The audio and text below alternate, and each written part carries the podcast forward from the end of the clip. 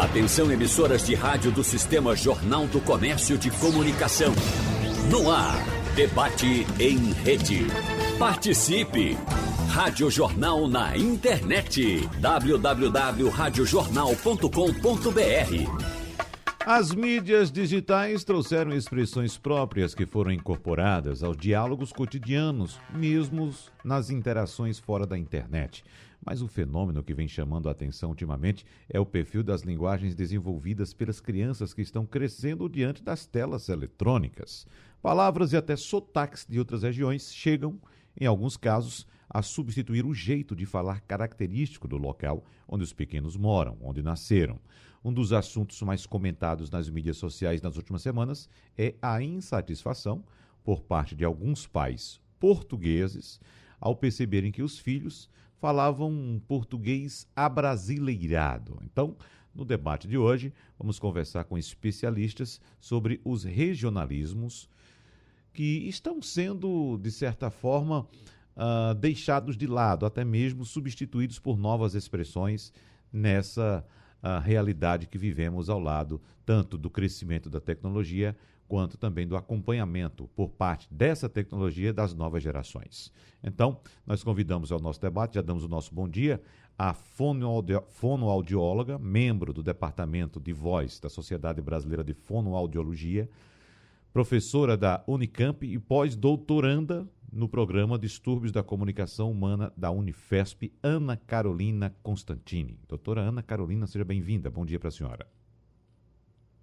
Bom dia, obrigada pelo convite. Nós agradecemos também a presença da doutora em Psicologia Cognitiva e supervisora pedagógica da Educação Infantil do Colégio Boa Viagem, Luciana Rhodes. Professora Luciana, seja bem-vinda. Tudo bem com a senhora? Tudo bem, bom dia a todos. É um prazer estar aqui. Muito obrigado pela presença. E também a doutora em Letras, Linguística, professora de Linguagens e consultora linguística, Rita Kramer. Professora Rita Kramer, seja bem-vinda. Bom dia para a senhora. Bom dia a todos e a todas. É um prazer estar aqui falando com os ouvintes e as ouvintes. É sobre esse tema que está bombando na internet, né? Ah, sem dúvida. Eu quero fazer aqui, trazer, na verdade, experiências inicialmente pessoais de cada um de nós aqui, né? Já que estamos em quatro e vocês três estão remotamente, então, como não dá para a gente fazer uma comunicação mais direta, cada um tem que falar por vez, a pergunta é a seguinte, e vocês respondam com a mão afirmativamente sim ou não, certo? Quem aqui tem filhos pequenos em casa? Doutora Luciana? Somente? Então, vamos trazer a experiência da senhora. A senhora está vivendo isso na prática, doutora Luciana?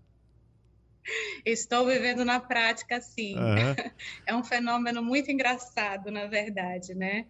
Uh, perceber que as crianças, elas, uh, eu tenho um de 14 anos, tenho um adolescente, tenho um de 7 anos, e tem coisas, tem expressões que às vezes eles chegam em casa e, e vão falando, vão comentando conosco, que nós não, não ensinamos, que não, não fazem parte do dia a dia da nossa família, mas que eles aprendem ou nas mídias ou com os coleguinhas já da escola que também já estão adotando essas expressões por as escutarem nas mídias. Uhum.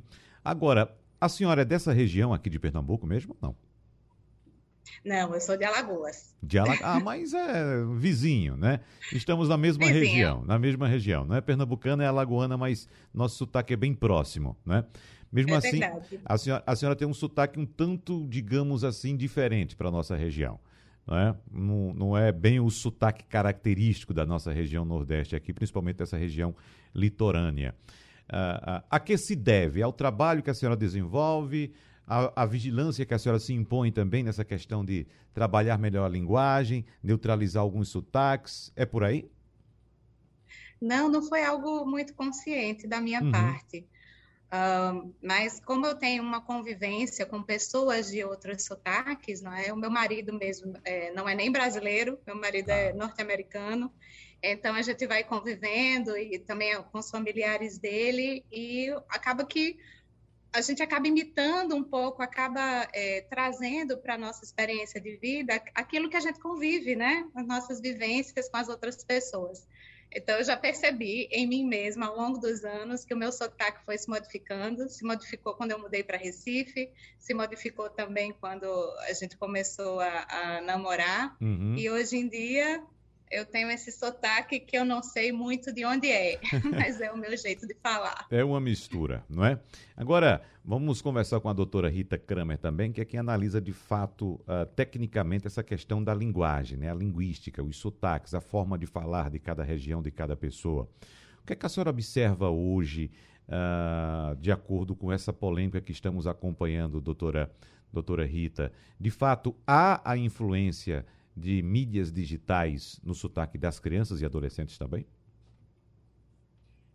Então, é, eu acho que uma coisa que um fenômeno que é de fato novo é a presença muito forte dessas mídias digitais na mão de crianças tão pequenas, porque a influência de mídias na linguagem ela já acontece há muito tempo mas é, as interações têm acontecido também face a face, muito por essas mídias. E aí que eu acho que tá, é onde está a novidade, porque as comunicações assíncronas, elas já aconteciam, né, através do rádio, como a gente está fazendo aqui, através da televisão, mas as crianças, elas, além de consumirem vídeos, elas também interagem muita, muito umas com as outras muitas vezes e com as famílias, é, pelas redes. Então, uh, essa interação online, ela também favorece uma experiência de troca linguística que vai fazer com que as crianças se estimulem e absorvam mais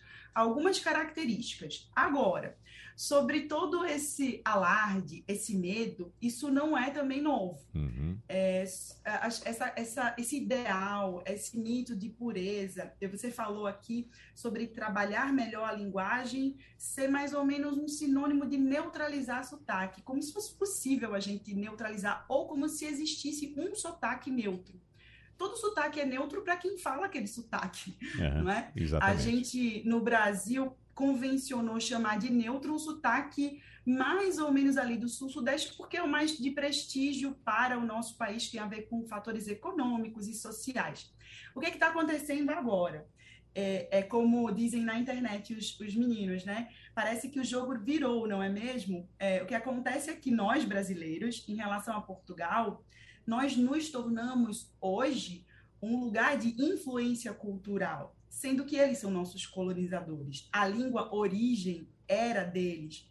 E agora nós estamos influenciando e fornecendo modelos de prestígio linguístico. Isso está incomodando. Está incomodando não só do ponto de vista linguístico, mas do ponto de vista político, social e como uh, os influenciadores ideológicos e de linguagem estão chegando perto dos filhos dele, uhum. deles. Agora, quem se pergunta por que eles estão chegando tão perto? Será que a tecnologia não está ocupando um espaço de interação grande demais na vida dessas crianças e por isso essa influência não está acontecendo? Porque a influência não é, é, As crianças não vão passar a falar brasileiro. Existem fatores fonéticos, fonológicos, que a doutora vai falar já já, morfológicos, sintáticos, semânticos e discursivos que envolvem a aquisição de uma linguagem, além de fatores que têm a ver com uh, o próprio desenvolvimento da linguagem quando a criança nasce dentro de uma família, por exemplo. Se ela nasce num contexto de bilinguismo, ela vai ter mais possibilidade de desenvolver é, questões aí ligadas à variação. Mas, pelo que eu vejo, essas crianças portuguesas não. Elas são portuguesas, vivem no ambiente português é, e consomem muita mídia brasileira. Então, será que o, o tempo de consumo dessa mídia não deveria estar sendo pensado no lugar de ai, meus filhos estão falando brasileiro? Fica a minha pergunta aí, como uhum. professora e como. Eu não sou mãe, mas tenho muitos alunos e, e sou tia, então essa é a pergunta que eu deixo aí para as minhas colegas, para a Ana e para a Luciana pensarem também e responderem de repente. Pronto, então vou passar agora para a doutora Ana Carolina, a senhora pode responder já, doutora Ana Carolina, mas eu quero acrescentar também uh, acerca do que foi colocado pela doutora Rita Kramer, que, por exemplo, estamos falando a respeito da influência das mídias digitais no sotaque das crianças. Mas ela lembrou, a doutora Rita lembrou, que nós tínhamos até então a presença muito forte da televisão, a comunicação feita por televisão. Então, o sotaque que foi de fato colocado como sendo o sotaque neutro no Brasil foi o sotaque da região da senhora, da região sudeste, né, São Paulo Rio de Janeiro, porque era a região que detinha os maiores meios de comunicação do país. Então, as novelas eram produzidas aí e distribuídas para o Brasil todo. Mas eu acrescento, doutora Ana Carolina, que eu que nasci, por exemplo, no sertão pernambucano, nunca tive é, é, na minha geração lá, entre meus amigos, entre meus colegas de escola e tal, a presença de, um, de uma influência de um sotaque do Rio de Janeiro, o sotaque de São Paulo, na nossa realidade. Nós falávamos o português falado no sertão pernambucano.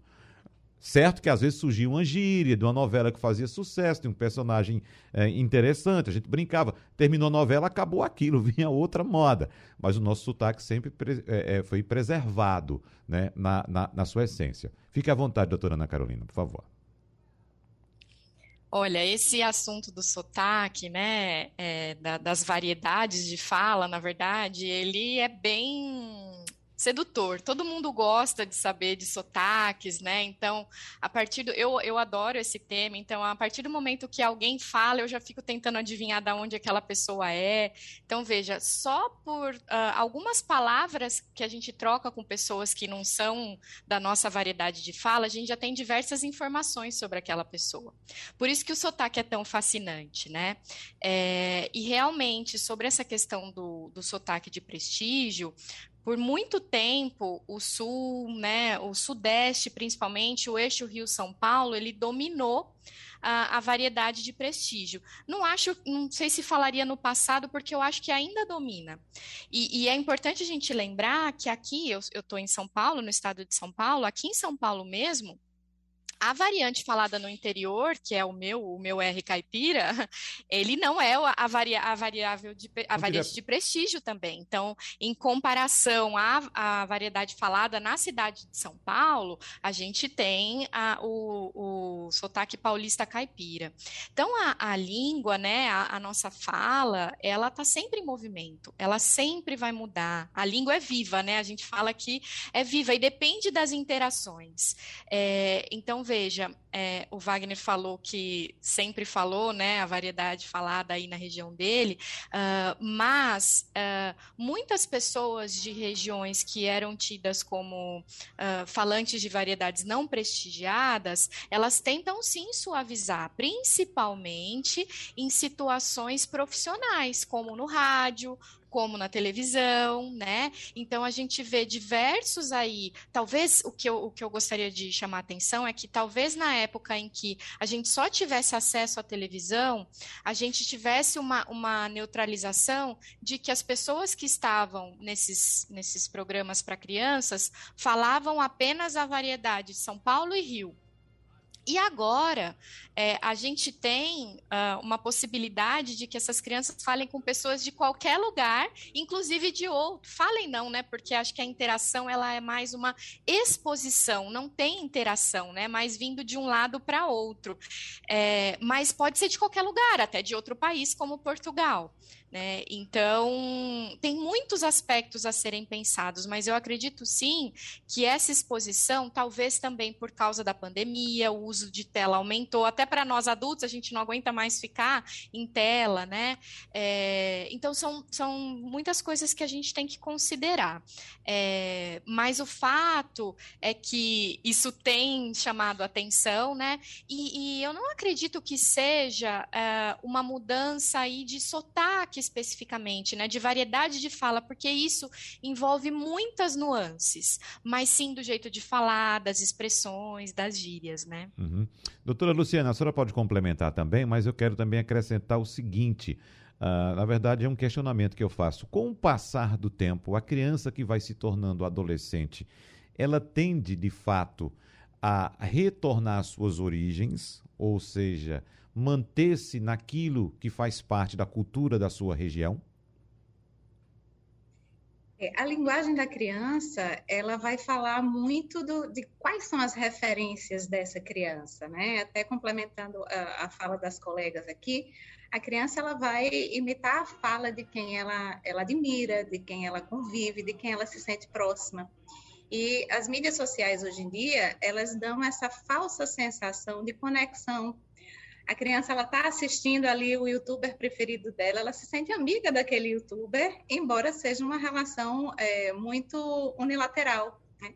Então, a fala dela é, entra muito de quem ela valoriza, né? com quem ela está se identificando, com quem ela quer se identificar, que grupo ela gostaria de pertencer. Então, são esses fatores vão, vão influenciar bastante é, na fala. E com isso eu chamo a atenção também para a necessidade do acompanhamento dos pais, do acompanhamento da família em relação ao que as crianças e os adolescentes estão assistindo. Assim como você não, não deixaria seu filho ir para casa de qualquer um, né? Seu filho chegar em casa e dizer, eu quero ir, quero passar a tarde na casa de um amigo. Você vai perguntar que amigo é esse, onde esse amigo mora, quem são os pais. Você vai ter ali algumas informações para que você decida, né? E você acompanhe também o desenrolar dessa amizade. Uh, da mesma forma, a gente precisa ter esse acompanhamento, nós que somos pais e mães, precisamos ter esse acompanhamento daquilo que os nossos filhos estão assistindo, porque não é só uma questão da fala ou do sotaque, mas é uma questão também de, de valores, de hábitos, de costumes, até para que a gente possa trazer isso para uma conversa e que isso faça sentido para essas crianças e adolescentes dentro do contexto familiar. Muito bem. Vou trazer uma questão agora para a doutora Rita Kramer, que eu achei bastante interessante, doutora Rita. É uma, uma reportagem que foi publicada pela BBC News Brasil, apontando que alguns meses após o início da pandemia e das medidas de isolamento social, uma defensora pública lá de Natal, no Rio Grande do Norte, chamada Odile Sarejo, percebeu algo diferente no jeito de falar da filha dela, da filha mais velha, inclusive, que tem apenas seis anos, Anita. Segundo a mãe, Anita passou a usar expressões que destoavam do vocabulário usado pela família e pela população do Rio Grande do Norte em geral. A mãe afirma que a filha começou a utilizar expressões como supimpa ou, por exemplo, ah, Satanás. de seis anos. Então ela começou a desconfiar, evidentemente, e começou a pesquisar porque a filha estava falando daquele jeito. E a única pista que encontrou foi que uh, a filha utilizava muito pl plataformas como o YouTube, por exemplo. Então, as crianças absorvem facilmente essas coisas, né? Agora, uma criança de, de seis anos com essa expressão dentro de casa, ah, Satanás, hein, doutora Rita? Ah, é muito interessante como o, como o vocabulário, ele denuncia a nossa identidade muito facilmente, né? É, a, a Ana Carolina estava falando sobre nosso sotaque, sobre como a gente pode interpretar uma série de coisas sobre uma pessoa no momento em que ela fala, não somente pelo sotaque, mas pelo vocabulário que ela usa também. Na verdade, a gente interpreta coisas que não necessariamente são verdade, né? Imagina uma menina de seis anos falando supimpa, hum. e por que, que a mãe desconfiou? Porque supimpa é um arcaísmo. Que, é que são os arcaísmos? São palavras que se tornaram arcaicas por falta de uso, e provavelmente algum youtuber ou influenciador desse deve ter ressuscitado essa palavra para virar um uma marca, um mote, né? E essa criança acabou usando. E por isso que ela foi uma pista, porque se essa criança tivesse usando qualquer palavra comum do cotidiano, a mãe dela não desconfiaria. Porque as palavras marcam tempos, identidades, grupos, gerações, elas marcam também uh, grupos de resistência política ou qualquer coisa do tipo. A gente sabe muito bem quanto o vocabulário ele é representativo. É, e eu acho, eu acho que eu não acho isso negativo ou positivo de verdade, Wagner, de verdade mesmo. Eu acho que sim, é, como a Luciana falou, a, família tem que estar muito atenta, porque criança é criança, criança não tem que ter responsabilidade de autogerenciar o que ela consome, nem ela tem recursos sociais para isso. Né? Então, a responsabilidade pela educação e pelo acesso do que a criança vai ter é da família, sim mas eu não acredito que a família tem que ser uma censora nesse sentido mais pejorativo da palavra, porque uh, a socialização que as crianças têm hoje é diferente do que a gente teve de experiência na nossa geração. A gente não tinha acesso a tudo isso de tecnologia, então a gente não pode também ser apocalíptico de dizer ah não dá para ter acesso a nenhuma tecnologia. Mas, gente, a tecnologia faz parte do mundo como a bicicleta fazia parte do nosso mundo e, e qualquer, quaisquer outros brinquedos. Agora, como a tecnologia afeta cognitivamente, linguisticamente, socialmente as crianças, é um impacto grande. Então, é, a mediação disso tem que ser dos pais, tem que ser da família e, claro, da escola quando a criança está na escola, mas fora da escola, a escola não tem é, poder sobre isso. E aí, essas palavras, não somente em relação à tecnologia, viu, Wagner? Uhum. Elas dizem, por exemplo, com que amigos a criança está andando, o que, o que a criança anda lendo ou não anda lendo. Eu acho um excelente termômetro para a gente, inclusive, saber se nossos filhos precisam ampliar a visão de mundo ou o que é que eles estão lendo de uma forma reducionista ou não. É, você sabe que a minha pesquisa de mestrado foi com neologismos, né? E quando eu estudei neologismos, que são as palavras novas para os ouvintes que não souberem o termo técnico, é, eu entrei num universo muito, muito encantador, porque a gente só cria uma palavra nova quando a, não existe na linguagem um termo uh, é, para a gente expressar a relação da gente com aquele objeto ou fenômeno que surgiu. Ou também quando uma palavra antiga já não tem mais sentido ou não se adequa naquele contexto. E aí, uma menina que, que fala supimpa, porque um youtuber recitou essa palavra, ela está dizendo o seguinte: como a Ana Carolina falou, a língua é viva. Não existe palavra morta quando a língua está em funcionamento porque alguém pode ressuscitar, ressuscitar, uma palavra por alguma razão e a gente vê criança pequena usando e de repente fica comum. Né? Eu ouço direto meus sobrinhos falando coisas que eu digo, menino, de onde é que você tirou isso? Uhum. Mas por que, que eu pergunto que eu já, se eu já sei que ele é. tirou do TikTok ou do, do YouTube, provavelmente? Né? Agora, doutora Luciana, como falou a doutora Rita, a língua é viva. E quando se trata de uma língua como a língua portuguesa, que além de viva é riquíssima, talvez uma das mais ricas deste planeta, doutora Luciana, é que a gente fica de fato uh, impressionado com essas palavras que ainda surgem dentro da língua portuguesa. Uh, línguas mais simples, como por exemplo o inglês, que é uma língua muito simples, né, também passa por esse processo. Não sei se por uma tentativa de enriquecimento, mas a senhora vê essa necessidade de surgir novas expressões, neologismos na língua portuguesa, com tanta riqueza que nós já temos, doutora Luciana? Ah, sempre há espaço, não é? Sempre há espaço para mais, justamente por isso, porque a língua ela não é um, um, fenômeno eh, estanque, ela é viva, de fato ela é viva. Isso vai acontecer a cada geração, não é somente por conta das mídias, mesmo se nós não tivéssemos hoje em dia é, nenhuma dessas mídias digitais, isso iria continuar acontecendo. E esse processo das novas palavras que vão surgindo, né, elas vão surgindo também nas interações, vão surgindo uh, nas necessidades, a gente vai encontrando novas formas de se relacionar e vai precisando também de novas palavras, novas expressões que possam uh, colocar esses sentimentos novos que vão surgindo, essas novas formas de interação que vão surgindo também. E é, essa questão da linguagem, ela também é, é, passa muito pela identidade nossa, né? A identidade, ela é uma construção, ela vai acontecer ali nessas interações e a criança, ela vai ter acesso a, a essas novas palavras, seja pelas mídias ou seja pelos colegas. Então, mesmo que nós tenhamos aí uma família que que tente fazer, né, essa tente ser censora ali e não não deixar que o seu filho assista todos os youtubers, assista o TikTok, ele vai conviver com os coleguinhas na escola, com os coleguinhas do prédio, do bairro uhum. e vai aprender também essas novas palavras. E aí é que o diálogo na família, ele entra com muita força. A gente precisa trazer essas palavras, essas expressões, precisa trazer principalmente as experiências que estão por trás para conseguir acompanhar esse desenvolvimento que a linguagem passa é. pelo desenvolvimento socioemocional das crianças e dos adolescentes. E a senhora cita muito bem quando aponta que a língua também traz a nossa identidade, né? E isso fica visível, inclusive, entre as próprias crianças. No meu caso, por exemplo, a minha filha já chegou para mim, eu estava conversando com uma pessoa e ela chegou para mim e, e, e, questionou: pai, esse moço aí é de São Paulo, né? Aí eu, eu questionei: mas pô, como é que você sabe que é de São Paulo? Aí ela disse: não, porque ele falou porta. Então, já, já identificou, né? E, e, e, ela sempre identifica também o sotaque português. Sempre que escuta o sotaque português, chama a atenção dela e ela, ela questiona alguns termos, né? Porque utiliza essa palavra.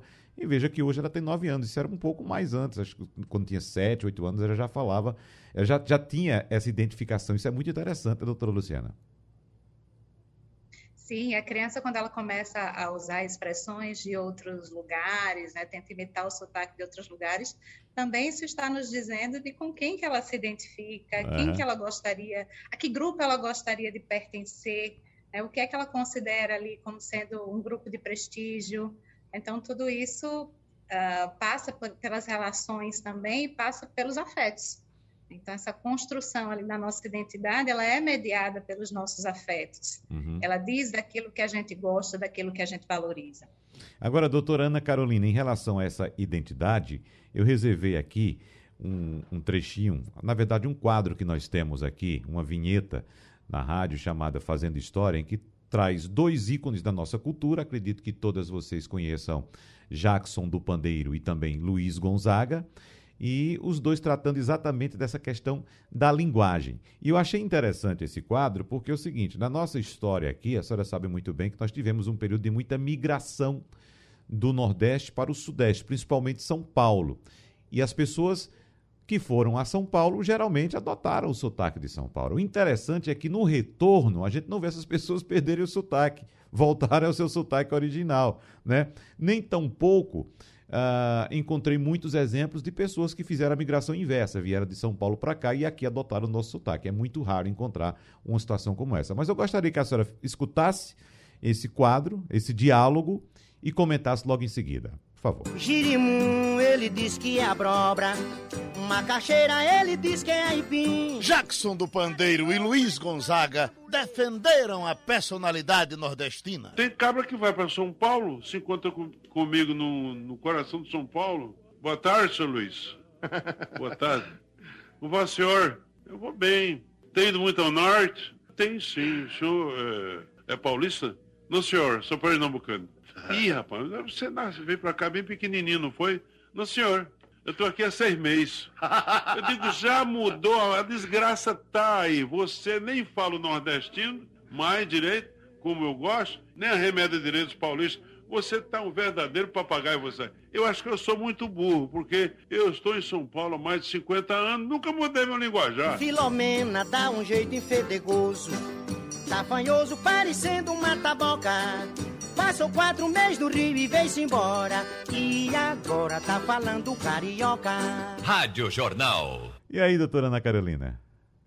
Olha, é, é muito interessante, né? Porque hum, são coisas que acontecem. Então, acho que a gente tem que pensar em dois paralelos. A primeira é que algumas pessoas têm mais facilidade de incorporar novos sotaques e novos jeitos de falar. Então, uh, vira e mexe, a gente sabe que tem, vai viajar com alguém, tem aquele, aquela pessoa que chegou no local, dois dias já está falando as expressões típicas do local, né?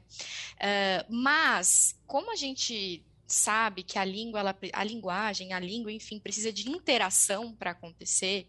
É, como eu falei, às vezes o YouTube, né, ele só está expondo um conteúdo unilateral, mas no dia a dia, uma pessoa que migra, ela tem o contato uh, face a face, ela interage, e aí é possível que algumas mudanças ocorram sim, não, não sei se são mudanças, eu acho que são suavizações. Então, Wagner, tem relatos de pessoas, por exemplo, cariocas que moram em São Paulo. É, tem pessoas que, os cariocas, quando chegam aqui, todo mundo reconhece, você é carioca, né? A pessoa já pegou que a pessoa é carioca. E quando a pessoa volta para o Rio, uh, enfim, para visitar a família e tudo mais, a família fala: é, tá falando igual paulista, é por que, que você está pegando esse sotaque do paulista? Uhum.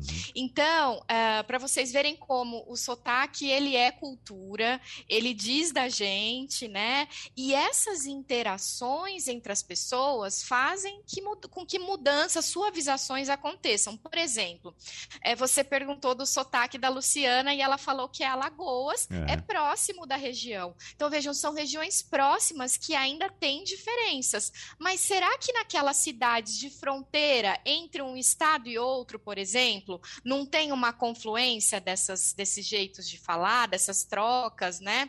Uh, tem muitos uh, atlas de, de, varia de variabilidades, né, do português brasileiro, aí a área da Rita da linguística, que eles dividem justamente os sotaques, né, as variantes, pelas palavras ditas naqueles lugares. Mas regi regiões de fronteira ela se tem confluência, né? Então, assim, é possível que uma pessoa com mais facilidade para incorporar mude um pouquinho o seu jeito de falar, tanto ela ir para o Nordeste quanto ela ir para o Sudeste. A questão é que muitas vezes o sotaque falado no Nordeste ele pode ser desprestigiado é, por outras regiões. Tá? Então, tem muitas pesquisas que mostram isso. A coisa boa do YouTube, a coisa boa da internet é que favorece com que a gente tenha contato com vários sotaques, porque para ser um youtuber, a pessoa pode estar da casa dela, no interior do Pará, do, por exemplo, o Whindersson Nunes, ele é do Piauí, do interior do Piauí. Então, essa ferramenta permitiu que um, um, um, homem com uma fala específica de um lugar que poderia ter uma fala desprestigiada por, por uma dita, uma norma dita padrão aqui do Sul e Sudeste, ganhasse Brasil. Né? E o Brasil é um país, um, um, país de tamanho continental. A gente tem e ainda vão existir diversas formas de falar no Brasil, né? A gente está falando de uma que está acontecendo agora nesse momento. Então, assim, é possível essa ida e essa volta de, de incorporar jeitos de falar o que às vezes essa coisa inversa de subir né, uh, para o Nordeste é que às vezes a, varia, a variante falada ela é desprestigiada, o que é uma pena, né? Uhum. É, então fica aí essa reflexão. É. Agora, doutora Rita, essa questão da linguística uh, no que diz respeito à, à evolução da língua ou não. Como, por exemplo, há quem diga que Portugal, o português falado em Portugal hoje é um português evoluído. Os portugueses pensam assim. Né? Claro, vou consultar a senhora que é especialista. Nós temos em outras regiões do Brasil, como por exemplo, região sudeste, região sul, a influência de outros povos, né? de outras regiões, da Europa principalmente. No Sudeste, na região da doutora Ana Carolina, em São Paulo especificamente, nós temos povos, acho desse planeta inteiro, né? Da Ásia, da África, da Europa, da América do Norte, enfim. No Sul, lá no Rio Grande do Sul, nós já temos uma concentração mais europeia, alemães, italianos, uh, o que mais? Franceses, nós temos ali muito nessa região, principalmente italiano e alemães, né? italianos e alemães. E uh, uh, puxando mais para a questão portuguesa, ouvindo, inclusive, uma linguista portuguesa uma vez falando a respeito do sotaque do Nordeste brasileiro, ela apontando que nós do Nordeste brasileiro ficamos isolados aqui. Não tivemos essa influência de outros povos, de outras linguagens. Por isso, talvez o nosso sotaque aqui do Nordeste seja mais parecido com o sotaque português falado nos séculos 17 e 18. Nós ficamos isolados aqui, por um lado, pelo Atlântico e, por outro, pelo continente. Então, os portugueses chegaram primeiro aqui, nos deixaram essa língua como cultura, como herança cultural, e foram povoar outras regiões do país. E nessas outras regiões, como eu citei, o Sudeste e o Sul, sofreram influência de, de outras culturas. Uh, a senhora entende dessa forma também ou não concorda com essa colocação que foi feita por essa linguista portuguesa? Wagner, tem vários, várias coisas que eu gostaria de comentar na tua fala. Eu queria é, come, começar falando da palavra evolução. Uhum. Eu acho que essa palavra ela é mal interpretada, é, inclusive na teoria evolucionista darwiniana, como se transformação significasse evolução ou necessariamente tivesse que significar isso. As línguas elas se transformam dizer que elas evoluem quando elas têm valor de prestígio, acho que a gente volta para a mesma questão que a gente está falando. É, todas as línguas se transformam, não é somente o português, tá? Elas podem, é, do ponto de vista estrutural, se simplificar ou se complexificar. E desse mesmo ponto de vista estrutural, essa complexidade ou simplicidade também é uma questão de análise tá? E aí a gente tem vários níveis de análise. Quando você fala para mim de sotaque, você está me falando é, de questão de som, de fonética, de fonologia. Eu vou falar nem de fonologia, de fonética mesmo, que é como o falante ele produz um som. tá? Sotaque é isso, mas na verdade a língua tem várias dimensões. A gente falou de vocabulário, que é uma das dimensões. A gente tem a dimensão da frase. É, é, se a gente for pegar e estudar como um pernambucano constrói frases em determinados contextos e pegar como um, um, uma pessoa uh, do Rio Grande do Sul constrói frases nesse mesmo contexto, você vai ver que existem diferenças do ponto de vista da frase, do ponto de vista sintático. E aí, quando eu falo do sentido e do discurso, aí tem mais outras várias diferenças. Essas variações, para que a língua seja considerada uma outra língua, elas precisam ser tão, tão profundas nesses é, níveis todos, que aí a gente vai dizer, ok, o português agora não é mais o português europeu, é o português brasileiro. Por acaso, Wagner, eu estou até aqui atrás com uma gramática do português brasileiro, porque nós temos várias gramáticas já do português brasileiro. Vários linguistas dizem, atestam, atestam comprovam, pesquisam, dizem, olha, o brasileiro, é, apesar de a gente ter uma grande semelhança e, e em vários níveis com o português europeu, ele já é uma outra língua. É, mas como é uma questão ideológica, de a gente se instituir, se afirmar, tem questões políticas editoriais também com relação a isso, é, a nossa língua não é reconhecida como uh, uma língua, mas na Europa, quando as pessoas querem ap aprender português, em geral elas procuram aprender brasileiro e não português, porque nós somos uma língua diferente do, do português europeu, que, na minha visão, não é uma, uma língua mais evoluída é, nem menos evoluída, ela é uma língua diferente, porque línguas são diferentes, ainda que elas tenham parentesco histórico, como é o caso do galego, né? É, não sei se vocês é, já ouviram falar, mas todo mundo fala que o português veio do latim, mas o latim, na verdade, ele originou várias línguas é, românicas. É, o português ele vem mais próximo do Uh, do galego, né, do galego, que é uma língua ali da região da Galícia, e aí, o galego hoje é uma língua muito diferente, ela era chamada de galego-português. Os galegos lutaram politicamente muito tempo para que a língua deles fosse chamada de galego apenas, para que essa palavra português saísse da designação da língua. Por quê? Aí a gente volta de novo, Wagner, para a questão da identidade, porque língua também é identidade, tem a ver com a ideia de nação, tem a ver com a ideia, com a ideia de região, e aí vamos falar do Nordeste.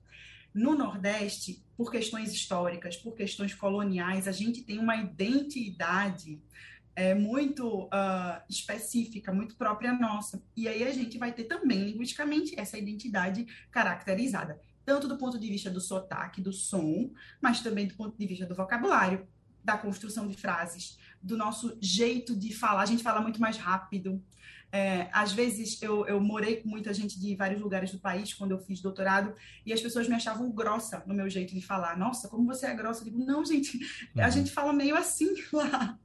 Então, são vários níveis de, de, de variação que não dá para a gente controlar ou categorizar. Esse é mais evoluído, esse é menos evoluído. Uhum. A gente tende a fazer isso com base num prestígio, mas eu não é. acredito que cientificamente dá para dizer isso. Essa questão do prestígio, que foi inclusive citada também por doutora Ana Carolina, eu quero trazer agora a doutora Luciana para o debate em relação aos, os, digamos, efeitos causados por esse prestígio, a ausência do prestígio do ponto de vista psicológico, principalmente em crianças, doutora Luciana, que a gente sabe muito bem que é, há também um elemento de preconceito quando olham, por exemplo, para a, a forma de falar do nordestino, talvez até por uma imposição econômica, né? achando pela, pelo fato de a, a região ser uma região economicamente inferior a outras regiões, talvez não deem tanta importância ao nosso modo de falar. E como é que isso funciona na cabeça de uma criança, de um adolescente, doutora Luciana? É, esse é um ponto bem importante né, de atenção, que é essa questão é, cultural, né, o valor que se dá, e é por isso que a gente bate tanto na tecla dessas conversas em família, dessas experiências culturais, porque aquilo que você vivencia quando você é criança é aquilo que vai se tornando o seu normal, aquilo que é o natural para você. Você entende aquilo ali como certo. Por isso que às vezes a gente vai para uma outra cultura e a gente estranha tanto, e as outras pessoas também nos estranham tanto, né? independente de, de qual seja a sua cultura é, ali original. Uh, de certa forma, esse é um, um benefício aí que as redes sociais nos trazem, né? Que você, elas são muito democráticas. Então, um YouTube, um TikTok é uma coisa muito democrática, no sentido que várias pessoas de vários lugares podem ali é, colocar conteúdos e você passa a entender que tem gente legal em tantos lugares diferentes do mundo e com tantas culturas ali é, diferentes. Mas também é importante colocar que as interações fora da tela, elas também têm uma importância uma importância imensa na, na construção ali do ser humano, né? no desenvolvimento em, em diversos aspectos, não só no aspecto eh, social, mas em todos os aspectos, essa interação é muito importante. E é uma interação que ali as mídias não nos dão, justamente porque a interação que eu tenho com a mídia, eu estou somente recebendo ali um conteúdo. Então, é, essa coisa de você interagir de fato fora da tela, né? aprender a se relacionar, aprender a, a lidar com o outro, é, é junto com o outro que eu vou aprender quem eu sou, que eu vou aprender a lidar com as minhas emoções, a, lidar com as emoções que eu causo no outro, aprender a, a negociar minhas ideias, aprender a, a, escutar o outro, a partilhar, compartilhar, esperar minha vez, eh, dar a vez ao outro, convencer o outro. Se eu estou numa brincadeira, se for falar das crianças, né? Num, uhum. Numa coisa mais lúdica ali. Então, saber ganhar, o saber perder, saber qual é o meu limite, saber qual é o limite do outro, tudo isso são coisas que a gente só faz de verdade na interação ali ao vivo, numa interação de verdade e não numa recepção de conteúdos. Então, também é muito importante ali quando quando você vê né, em todos os lugares que, que todos os especialistas eles colocam sempre muito cuidado ali com o tempo de tela que a criança e o adolescente vão ter, é também chamando a importância é, dessas relações reais mesmo, o quanto isso vai ser é, fundamental nessa construção do ser humano. Uhum. Agora, ainda com a senhora doutora Luciana, essa questão na escola, como é que é tratada, por exemplo, quando chega um, um aluno novo na escola e ele vem de outra região. Eu lembro que no meu tempo de escola também que chegava um aluno novo vindo de outra região, ou de São Paulo, do Rio de Janeiro, aí ficava sempre aquela zombação, né, com sotaque, não é? Ah, ah, no, no, meu tempo não chamava bullying ainda não. Hoje é bullying, doutora Luciana? Olha, depende, né? Uhum. Depende como a coisa é feita. Mas hoje em dia as escolas elas têm um cuidado muito grande em trabalhar o socioemocional das crianças. Então, a gente entende dentro da escola que, é, diferente da nossa geração, né, onde a escola era um lugar que a gente ia ali, ali para aprender conteúdos, a gente também vai para aprender conteúdos, mas a gente vai para aprender muito mais do que isso. A gente foca no desenvolvimento ali integral da pessoa em todos os seus aspectos. E aí todo, todas as questões socioemocionais, elas já são trabalhadas desde muito pequenos, desde a educação infantil. E aí o que você encontra com mais frequência hoje em dia é essa criança que vem de uma outra região, ela sendo bem recebida, os colegas com uma curiosidade, mas uma curiosidade cheia de respeito, cheia de carinho. Né? Quanto menor a criança, menos preconceitos ela tem para estar tá recebendo esse coletivo.